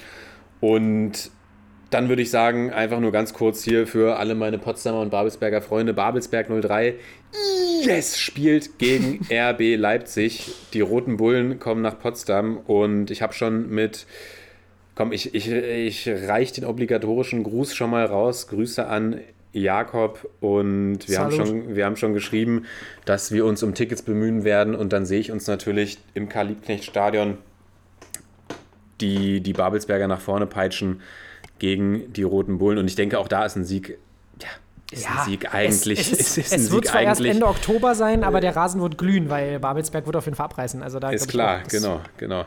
Übrigens, Sepp, wenn du äh, Lust hast, äh, sag Bescheid, vielleicht kriegen wir noch, noch ein Ticket. Äh, ich habe schon überlegt, ich hatte heute tatsächlich schon die Anfrage, ob ich nicht nach München fahren möchte zu 60 gegen Schalke, äh, tatsächlich. Hm. Äh, ich hab, bin aber im Oktober sehr ausgebucht. Ich habe da Urlaub, ich habe Ende Oktober äh, besuche ich eine Hochzeit. Äh, dementsprechend, ich, ich glaube, ich bin in der Zeit sogar in Bayern. Muss ich mal schauen äh, nochmal. Aber ich glaube, Babelsberg wird eng, aber wir bleiben auf jeden Fall in Kontakt. Lass uns da gucken. Und du hast recht, überraschend viele Bundesliga-Duelle. Stuttgart gegen Köln, Bielefeld gegen Mainz. Schalke gegen 60, ach nee. Nee, also sind auf jeden Fall interessante Partien und ähm, ja, die Unioner müssen natürlich mal wieder zur Auswärtsfahrt, also mit dem Union-Heimspiel im Pokal. Das bleibt weiterhin eine absolute Seltenheit. So, So, und bevor wir in die Internationals Corner gehen, gehen wir noch zur Nationalmannschaft, denn die wird uns ja jetzt die nächste Woche begleiten. Und da hatten wir die erste Nominierung von Hansi Flick. ja, Und wir sehen, drei, wir sehen gleich drei Topspiele gegen Liechtenstein, Armenien und Island. Eieiei, da wird wieder, Da wird wieder Fußball vom Feinsten, denke ich mal, geboten sein. Ich werde Ja, Bundesliga. Ich werde definitiv vor dem Bildschirm kleben bei diesen drei Spielen und mir dann unter anderem auch angucken, was die drei Neulinge machen, die er berufen hat, nämlich Nico Schlotterbeck. Du kennst ihn wie kein zweiter.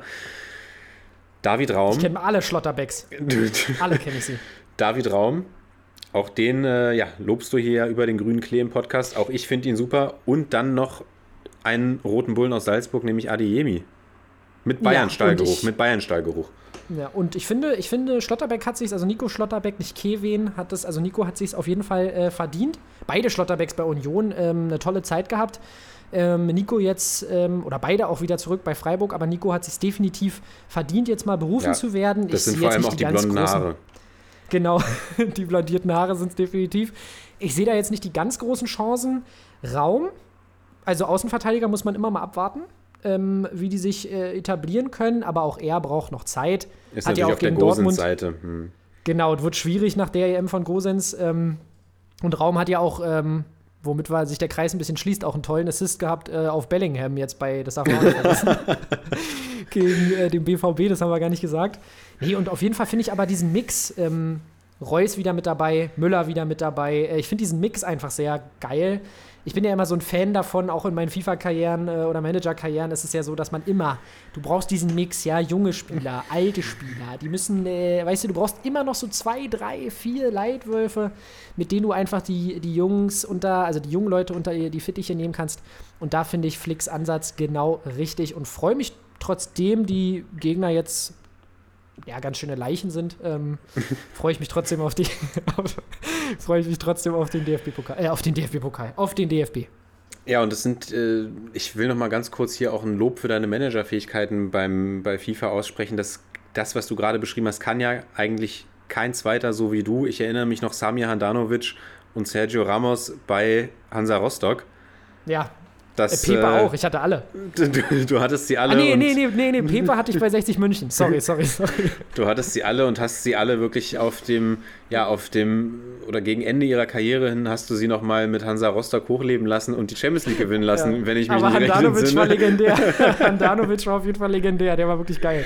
Übrigens, ähm, ja, also definitiv. Ich habe hier gerade. Ähm, ach nee, die heben wir uns auf die News. Wir bleiben mal bei dem FIFA-Thema. Ich habe auf jeden Fall da schon dies, den, die ein oder andere Legende verpflichtet. Und äh, die Hansa-Karriere liegt mir auch immer noch sehr am Herzen, weil die war wirklich, äh, die war krass. Also die hat mich, die habe ich auf jeden Fall hart gefühlt. Ähm, Im Positiven wie im Negativen. Ähm, aber auch diese Zeiten sind jetzt erstmal vorbei, weil die, ja, dieses Karrieremodus grinden, das war irgendwann nicht mehr gesund. Ja, und dann zur, zur Nationalmannschaft noch ein letztes Wort, weil da haben wir tatsächlich noch gar nicht drüber gesprochen, weil wir ja während der EM gar keinen Podcast aufgenommen haben. Nämlich nicht mehr mit dabei ist tatsächlich Toni Kroos. Er hat nämlich seine, ihr wisst es alle, er hat seine Karriere in der Nationalmannschaft beendet.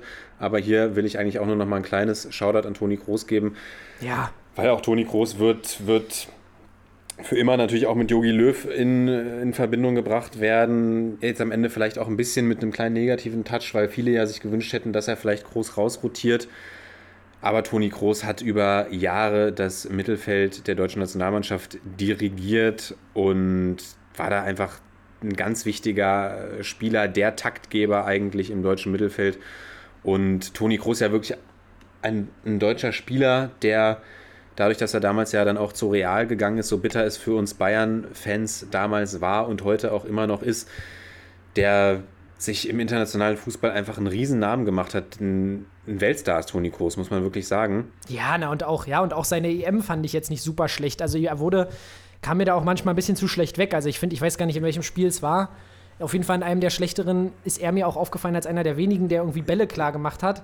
Äh, Bälle erobert hat auch ähm, und äh, die Dinger vorne dann aber schlecht angenommen oder schlecht verwertet wurden. Also ich fand, er hat auch wieder keine so schlechte EM gespielt und einfach ein absoluter, eine absolute Stütze des, des Löw-Balls beim DFB und auch ähm, absoluter Weltklasse-Fußballer. Brauchen wir nicht drüber reden.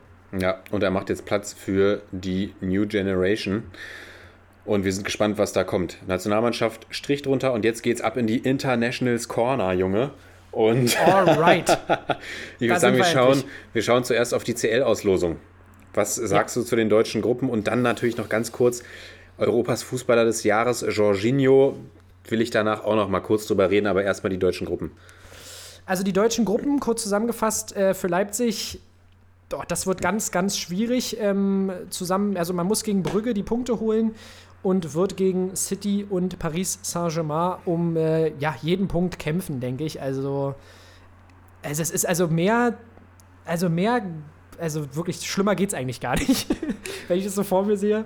Äh, also die, die, die Qualität der Gruppe und auch die Attraktivität der Teams. Also da geht mir wirklich als Fan ein absolutes Herz auf.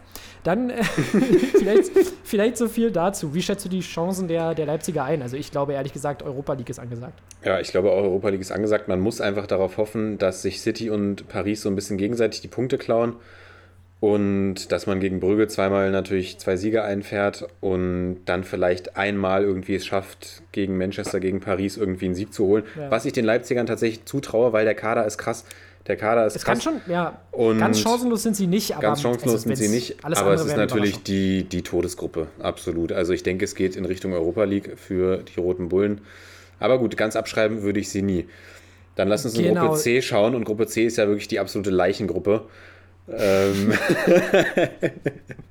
Ja, ja. die die Dortmunder dazu gelost bekommen haben. Ajax Amsterdam, Besiktas, Istanbul und Sporting Lissabon. Ja, ich würde sagen, alles attraktive Ziele, wenn man, wenn man als Dortmund-Fan reisen will ja. attraktive Stadien. Aber ich würde sagen, alles andere als der Gruppenerste wäre dann doch eine Enttäuschung in der Gruppe. Ja, das würde ich auch sagen. Also da hat ähm, auf jeden Fall äh, Rose die Chance, äh, seine gute.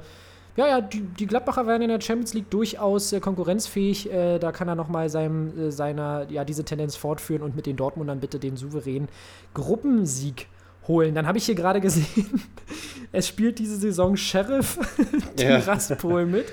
Das, ähm, also ich, ist nicht so, als hätte ich den Verein noch nie gesehen, aber mir war nicht klar, dass die Champions League spielen. Kommen wir aber ist, schnell und das ist ja ganz kurz, das ist ja die gleiche Ja. Gruppe wie im letzten Jahr, bloß dass letztes Jahr statt Sheriff Tiraspol da Gladbach in der Gruppe war. Habe ich heute gelesen, Real Inter Schachtjor und letztes Jahr war Gladbach dabei und dieses Jahr ist es Sheriff Tiraspol. Ich denke auch, dass Sheriff Tiraspol weiterkommen wird. Ja, also wie das gleiche wie bei Dortmund, Gruppensieg. Ähm, Eigentlich safe. der, die, die Sheriffs sind in der Stadt, auf jeden Fall wird dort äh, es den ein oder anderen äh, ja, Shootdown, Showdown geben. Gruppe E, Barcelona, Dynamo Kiew, äh, Benfica und der FC Bayern. Ganz klar, Bayern muss es irgendwie äh, machen und ich würde sogar fast sagen als Gruppensieger. Denke ich auch. Also, aber es ist auch keine einfache Gruppe. Also es ist äh, Benfica auch immer unangenehm. Dann nach Kiew bei, ja, was weiß ich, minus 30 Grad. Da haben wir ja auch schon mal das ein oder andere Stolpersteinchen gesehen in der Vergangenheit. Ich erinnere mich da noch an ganz üble Spiele gegen Bate Borisov damals. Kann auch ganz unangenehm werden. Mhm. Kann stimmt. auch ganz unangenehm werden, aber Barcelona, ich glaube, komplett im Rebuild muss man gucken. Ich denke, Bayern wird, man macht es ja dann immer seine Gedanken, aber ich denke, Bayern wird als Gruppenerster auch da äh, durchgehen. Auch Barca sehe ich jetzt nicht als die große Hürde, aber doch eine Gruppe mit, mit Potenzial. Ja, das denke ich auch. Und ähm, dann äh, gucken wir noch als letztes auf die Gruppe G, die äh, Gruppe der Wolfsburger. Ja, mit Lille, Salzburg, Sevilla und Wolfsburg freue ich mich ehrlich gesagt auf ein paar Duelle auf Augenhöhe. Ja. Sevilla natürlich immer, also was europäisches Terrain angeht, europäisches, was europäisches Terrain angeht, ist Sevilla natürlich immer äußerst unangenehm. Die kommen mit dem Messer zwischen den Zähnen schon aus dem Bus quasi und äh, da glaube ich, wird es für Wolfsburg, wird es Aber- für Wolfsburg auf, auf jeden Fall hart. Aber Gegen Sevilla, ja, aber sonst müssen sie es schon irgendwie packen. Aber ne? Sevilla will ja eigentlich den dritten Spot klar machen, Ja, damit stimmt. sie wieder in die Europa League kommen. Deswegen. Gut. Und Lille natürlich französischer Meister. Wir hatten ja letzte Saison keine äh, Internationals Corner und ähm, ja, die haben natürlich die Legacy vom PSG letztes Jahr ziemlich angekratzt und ähm, ja, wollen jetzt diesen, diesem Trend äh, in der Champions League folgen und auch da äh, PSG überbrücken. Allerdings hat Lille ja, glaube ich, auch, ich, ich, da müsste ich mich noch mal ein bisschen äh, reingucken. Ich weiß gar nicht, die haben ja zumindest den Torwart verloren an AC Mailand. Kann AC Mailand. Und, ähm, hm. Also auch wieder ganz starker Transfer. ähm, aber ja, da müsste ich noch mal ein bisschen in die Mannschaft reingucken, aber da können wir vielleicht noch mal genauer drauf schauen, wenn die Wolfsburger dann auch in die Champions League starten. Aber Da spielt ja Grenato Sanchez. genau, genau. Und sie haben ja definitiv eine, noch eine ordentliche Mannschaft. Dementsprechend ähm, denke ich schon wirklich, ja, wie gesagt, Duelle auf Augenhöhe. Also da würde ich jetzt gar nicht mal sagen, dass die Wolfsburgers zwangsläufig verpflichtet sind zu schaffen. Aber naja, gut. Ja, sehr spannende Gruppe auf jeden Fall, denke ich auch. Die Champions League wird auf jeden Fall mehr Raum einnehmen als noch in der letzten Season des Broadcasts. Da könnt ihr euch drauf freuen. Und jetzt ganz kurz äh, in einer Minute dein Statement oder in 30 Sekunden Jorginho, Europas Fußballer des Jahres. Ja. Was sagst du? Ja, also ich sag mal, ähm, da bin ich jetzt auch so halb drauf vorbereitet auf die Frage. Ich muss sagen, äh, also ich meine, klar, er hat die Europameisterschaft gewonnen, er hat die Champions League gewonnen. Ich habe vielleicht auch ein bisschen zu wenig von ihm gesehen. Ähm, aber ich finde es jetzt nicht. Ich finde also mich, ich muss auch sagen, ich bin da immer nicht so into in dieser Wahl. Äh, finde ich, man kann es ihm geben für die Titel, aber wenn ich mir dann angucke, was N'Golo Kante auch äh, für eine Rolle gespielt hat, auch bei Chelsea, pff, dann weiß ich nicht, kann man auch über den diskutieren, aber der hat natürlich nicht äh, die Europameisterschaft gewonnen. Ja, Oder man also, spricht über ganz andere Leute. Man kann auch über ganz andere Leute sprechen. Also. ja, also ich bin da, naja, also ich finde diesen Europas Fußballer des Jahrestitel, den haben ja auch schon ja da einige scheinbar Leute. eher kritisch. Ich bin da kritisch tatsächlich, ja, weil ich so denke, okay, Europas Fußballer des Jahres, gut, Jorginho, klar, der hat die Titel gewonnen, aber der ist jetzt für mich nicht der große Individualist und da ist dann halt immer die Frage, wie man diesen Titel einfach bewertet. So, und ich finde, das sollte der Mhm. beste Fußballer gewinnen, der beste Individualist in dem Falle und nicht derjenige, der die meisten oder die größten Titel gewonnen hat. Jetzt kann man natürlich sagen, Jorginho ist das Herz des FC Chelsea und der italienischen Nationalmannschaft, sehe ich aber auch nicht ganz so. Von daher bin ich da ein bisschen kritischer, aber freue mich natürlich für den Mann, hat er sich verdient. Und letzten Endes ähm, ja, sind diese individuellen Auszeichnungen ja auch immer, immer einfach irgendwie so ein bisschen äh, persönliche, persönlich eingefärbt. Wollte ich nur kurz deine Meinung zu hören. Brauchen wir nicht Ja, ich- weiter drüber Ich, ich glaube, da, reden. ja, ich glaube, ich bin da auch nicht tief genug drin, muss ich sagen. Also, wie gesagt, Jorginho hat äh, auch, ähm, was dann die, die letzten äh, drei Spiele oder vier Spiele in der Champions League anging, finde ich, hat er schon wirklich einen sehr guten Job gemacht. Und ähm, aber es, es war auch schon eine geschlossene Mannschaftsleistung bei beiden Mannschaften. Also da wird das wirklich, wie du schon sagst. Die Frage ist, wie man es bewertet, ob, ob er dann wirklich da der MVP war. Ähm, aber wo wir beim Thema MVP sind, ähm, ja. Ja, ja, Lennart, mach, mach, ruhig, mach ruhig weiter, aber ich wollte eigentlich, ja, mach weiter, komm. Äh, wir wollen noch auf die Transfers noch gucken, die Ja, noch okay. eingeschlagen sind. Und dann sage ich jetzt einfach nur, Sie! ja, was sagst du zur CR7-Rückkehr? Also damit können wir ja gleich mal einsteigen. Ja. Weil ich meine, das äh, ist ja wirklich der große Elefant im Raum. Ja, also die Spatzen haben es ja schon so ein bisschen von den Dächern gepfiffen, dass CR7 Juve verlassen könnte. Und jetzt ist es passiert und ganz lange war City in der Pole Position, wenn man den Medien Glauben schenken darf. Und ich glaube, die United-Fans haben schon. ihnen nicht. Ich glaube, Glaubt die nur dem United-Fans haben schon, ich glaube, die United-Fans haben schon quer durch Manchester Spießrutenläufe äh, organisiert, äh, Fackelmärsche und äh, ja, eine, eine große Trikotverbrennung irgendwie geplant.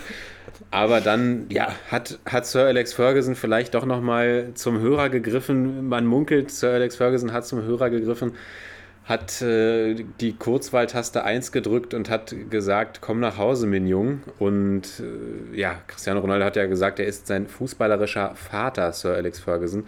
Und jetzt ist er einfach zurück in Manchester und zwar bei den Red Devils und nicht bei den Citizens. Und das finde ich schon gut. Also ich muss sagen, ich hätte ihn auch gerne bei Paris mit Messi gesehen, muss ich ja fast sagen, weil ich einfach, ich hätte es doch noch gefeiert, die beiden irgendwie mal zusammen spielen sehen. Aber der Nostalgiefaktor ist natürlich so ein bisschen höher. Und bin gespannt, was er jetzt dann bei Manchester United nochmal bewegen kann in der Truppe. Sie haben sich ja auch ja, nicht ganz so übel verstärkt mit Varan, mit Ja. Sancho. Es ist wieder einiges an Geld geflossen bei Manchester United. Und ja, CR7 ist da, wo quasi sein fußballerischer Stern ganz hell begonnen hat zu leuchten. Ja. Und ein, ein ehemaliger Mitspieler ist jetzt sein Trainer mit Ole Gunnar Solskjaer. Wir, wir dürfen ganz gespannt sein und ich denke, ich werde mir das ein oder andere United-Spiel jetzt tatsächlich doch Ja. mal anschauen. Ich muss auch sagen, also ich glaube zwar eher, dass Cristiano auf dem, eh, also noch mehr Platz auf der Trainerbank einnimmt als äh, sein ehemaliger Mitspieler, wie gesagt. Aber äh, ich muss sagen, dieser Nostalgiefaktor, den feiere ich auch hart. Und ich muss sagen, das hat die Attraktivität von Manchester für mich um 1000 Prozent gesteigert. Einfach nochmal ihn in diesem Red Devils Trikot zu sehen, äh, gibt schon geile Flashbacks. Und ähm, ja, einfach auch, wie du sagst, gut verstärkt und die, Cham äh, die, die Premier League wird unfassbar attraktiv sein. Es ist eigentlich eklig, weil da so viel Geld geflossen ist. Wir haben aber ein starkes Chelsea mit Lukaku, wie gesagt. Wir haben ein immer noch fantastisches, eigentlich immer noch ein fantastisches Liverpool, ein fantastisches ähm, Manchester City. Also diese Qualität in den Teams ist unfassbar. Aber was da natürlich an Geld fließt und auch was für Transfers abgegangen sind, ist eigentlich nicht zu ja, verkraften, wenn man sich anguckt, wie es Nee, sonst auf der nee. Welt abgeht.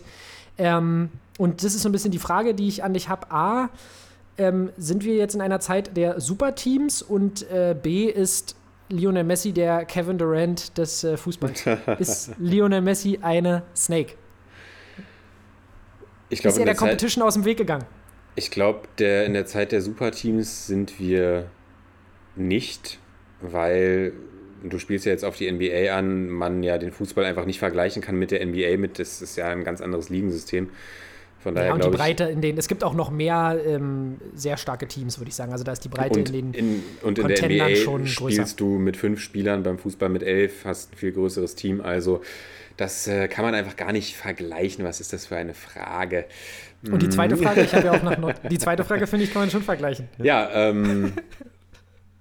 Nein, ich, ich bin ja tatsächlich auch so, dass ich Kevin Durant auch nicht als die große Snake sehe, weil ich meine, der Mann wollte halt einfach Titel gewinnen und Oh mein klar, Gott. er hätte, er hätte auch in Oklahoma bleiben können, aber du weißt, mein, äh, mein Basketballer, basketballerisches Herz schlägt ja auch so ein bisschen in, in Oakland bei den Warriors. Von daher, ich habe es gefeiert damals. Wie Sepp- gesagt, Sepp äh, left the- geschmackstechnisch im Sepp- wackeligen Sattel. Ich habe es schon Sepp- am Anfang dieser Folge Sepp gesagt. left the chat. Se- Sepp left the pot. Natürlich muss ich jetzt sagen, dass er dann zu Brooklyn gegangen ist. Pff, fand ich dann auch schon crazy, aber Kevin Durant ist halt nee, einfach ja. Kevin Durant ist halt einfach so ein überragender Basketballer, dass und man hat gesehen, wie er Brooklyn auch in dieser Saison ohne Irving mit einem verletzten Harden getragen hat. Der Typ kann halt auch einfach ein, ein Team alleine eigentlich in die Finals führen. Von Ja, daher, und warum ich, sucht er sich ich- dann diese Superteams Ja. aus? Er ist halt eine Snake, ja. Also, Aber äh, der, Trend, ja- der, der Trend geht ja einfach dazu, diese Superteams zu bilden. Und wenn du jetzt, wenn du jetzt so anfängst, ich meine, Dann sind die alle Snakes, ja, ja. sind die alle Snakes. Ich meine, ich, ich äh, Schlangennest. ich meine, LeBron James ist, da sagen alle, oh, Homecoming, Homecoming. Der wäre auch nie zu Cleveland gegangen, wenn er da ist nicht, überall zu Hause. Wenn- in, äh, ey, Homecoming. wenn da nicht, Homecoming. wenn da nicht Kyrie Irving damals gespielt hätte, wenn er nicht Kevin Love gespielt hätte. Also muss man ja mal auch sagen. Und jetzt holt er sich Russell Westbrook dazu. J.R. Smith. äh, Spielt mit Anthony Davis. Also die, die, der Trend geht einfach dazu, drei Superstars in einem Team zu haben. Klar, Kevin Durant hat es so ein bisschen befeuert, aber ich muss sagen, da se- sehe ich einfach den Basketballer Durant einfach nochmal größer als diese, diese Snake, diese Snake, ja, Themen, die man, die vollkommen berechtigt sind, die man aufmachen kann. Und Messi, ja, ich habe es ja letzte Woche schon gesagt und ich will jetzt hier nicht schon wieder den Paris Saint-Germain Rant lostreten. Ich verstehe es nicht, wie er da hinwechselt, um dann, wie gesagt, gegen Stade Brest und äh, Angers und was weiß ich, um dann Alexander Nübel da sechs Dinger einzuschweißen gegen Monaco. ähm, er, ich glaube, er wollte halt einfach mit Neymar zusammenspielen, wollte da einfach irgendwie seine Connection nochmal aufbauen, wird sicher, er verdient ja auch einfach Unmengen viel Geld. Paris auch eine schöne Stadt. So, es gibt schon Paris Faktoren, wo man eine schöne Stadt, Kann, ja. aber einfach, dass er, dass er in diese Gurkenliga geht und da auch nochmal kurzer, kurzer Einschub. Unser treuer Hörer und Kickbase-Kollege Marcel hat uns hier gebeten, da mal kurz Bezug drauf zu nehmen, dass laut UEFA-Ranking die Ligue A jetzt schon mittlerweile hinter der Liga NOS, hinter der portugiesischen Liga steht. Und ja, vielleicht hätten wir Lionel Messi dann doch lieber bei Pacos de Ferreira gesehen. Da wäre die, da wär die, die Konkurrenz größer gewesen in der Liga. Nee, ich verstehe es nicht. Ich kann natürlich verstehen, dass er da mit seinen Homies spielen will. Aber es ist halt einfach komplett witzlos in diesem Team, in dieser Liga. Und da geht es eigentlich nur darum, die Champions League zu gewinnen und alles andere, wenn die sich jetzt abfeiern, wenn sie die Liga gewinnen und den Pokal und den Coupe de Musketier, was weiß ich, dann äh, weiß ich auch nicht. Also herzlichen Glückwunsch, aber den, den Titel gewinnst du auch mit äh, ohne die erste Elf bei Paris. Die sollen erstmal, äh, hätten wir nach Deutschland kommen sollen und hätte erstmal Holstein Kiel besiegen sollen, dann hätten wir mal weiterreden können. Genau, die, die müssen So erstmal an der Försterei bestehen. Die sollen erstmal an der Försterei bestehen. He can do it. He can do it in Madrid, but can he do it on a rainy night in Berlin? Das ist die Frage, ja? Das ist wirklich die Frage, die wir uns hier stellen. Und auf jeden Fall danke für deine Meinung dazu. Ähm, wie gesagt, also was das für ein Transfersommer war, Messi und Ronaldo wechseln in einer Transferphase, ähm, Sancho geht, Lukaku wechselt, ich weiß gar nicht, sind noch alle, noch nicht mal alle, vielleicht wechselt noch Mbappé, Alter, zu Real, was ich schon feiern würde. Ähm, Fände ich nicht schlecht, weil, ihr wisst, ich habe es auch schon mal äh, hier angesprochen, ja, Mbappé und Haaland zusammen vielleicht bei Real. Das könnte ich mir sehr gut vorstellen ähm, als Doppelspitze. Hätte ich auf jeden Fall Bock drauf. Und äh, das wären dann die Rückkehr der, der Galaktik Galaktischen. Und ähm, ja, aber wirklich verrückte Transferphase. Und ich, es hätte mich einfach gefreut, Messi und Ronaldo nochmal gegeneinander zu sehen. Oder, ah nee, miteinander hätte ich, also vor allem nicht in Paris. Ich glaube, da wäre es mir auch, äh, da, Da hätte ich auch sauer aufgestoßen. Da wäre dir, da wär dir der kalte Kaffee hochgekommen. da hätte ich hier meinen Espresso, der wäre, glaube ich, äh, ja, das wäre nicht mehr so gut runtergegangen. Aber gut, auf jeden Fall danke für deine Einschätzung. Ich würde sagen, äh, wir kehren uns langsam, langsam so ein bisschen hier selber mal aus dem äh, Pod raus. Oder hast du noch was aus der Internationals Corner? nee, ich bin äh, vollkommen leer. Genau, also es, ich kann nur sagen, ich habe gerade noch gelesen, mein Lieber, das wollte ich aber vorhin nicht droppen. Äh, Ingwatzen verwechselt zu Mainz. Ähm, da weißt du Yes. auch, warum er am vergangenen Ja. Wochenende, nachdem du 6 Millionen bei Kickbase gezahlt hast, äh, nicht in der 11 stand. Ähm, ja, Aber ich auf denke, bei Fall, Mainz, das ist ganz heiß. Das ist ganz heiß. Den werde ich jetzt auf jeden Fall behalten. Das, Das ist eine, heiß. das ist eine heiße Aktie. Ja, weil er ist irgendwie immer noch so ein bisschen The Promise. Also ich nenne ihn ja persönlich The Promise äh, bei Union, weil ich immer glaube, dass er noch Entwicklungspotenzial hat, aber irgendwie es nie zeigt und auch Kruse so ein bisschen, ja, leider zu sehr den Boss markiert auf der Position, die eigentlich Ingwertsen auch spielen könnte. Aber jetzt, Leute, es war wild heute. Es war komplett wild, tausend Themen. Aber ihr habt ja auch ein bisschen Zeit über die Länderspielpause, weil ich denke, da draußen gibt es bestimmt einige, die nicht so viel Bock auf Liechtenstein und äh, ja, die anderen Mannschaften haben, gegen die Deutschland noch spielt. Genau, Dementsprechend genau. Genau, dementsprechend viel Spaß damit und es hat mir unfassbar viel Spaß gemacht heute, mein Lieber. Es war sehr Ja. schön. Pumpt die Folge, bis euch die Ohren wehtun. Und ähm, genau, sendet uns wie immer euer Feedback, eure Anregungen, eure Ideen. Und ihr wisst, wir sind gerade im Rebuild, wir sind im Umbruch. Wir haben letzte Genau. Woche den Shot in the Dark gemacht und mal gucken, was wir diese Woche gemacht haben. Ihr werdet den Folgentitel dann lesen. Von daher habt äh, eine schöne Woche, habt eine schöne Bundesliga-freie Zeit, genießt die Länderspiele, genießt Armenien, genießt äh, Liechtenstein, genießt Island und ich sag von meiner Stelle aus äh, Tschüssi, ciao, wir hören uns, macht's gut. Genau, bis zum 13. September. Ciao.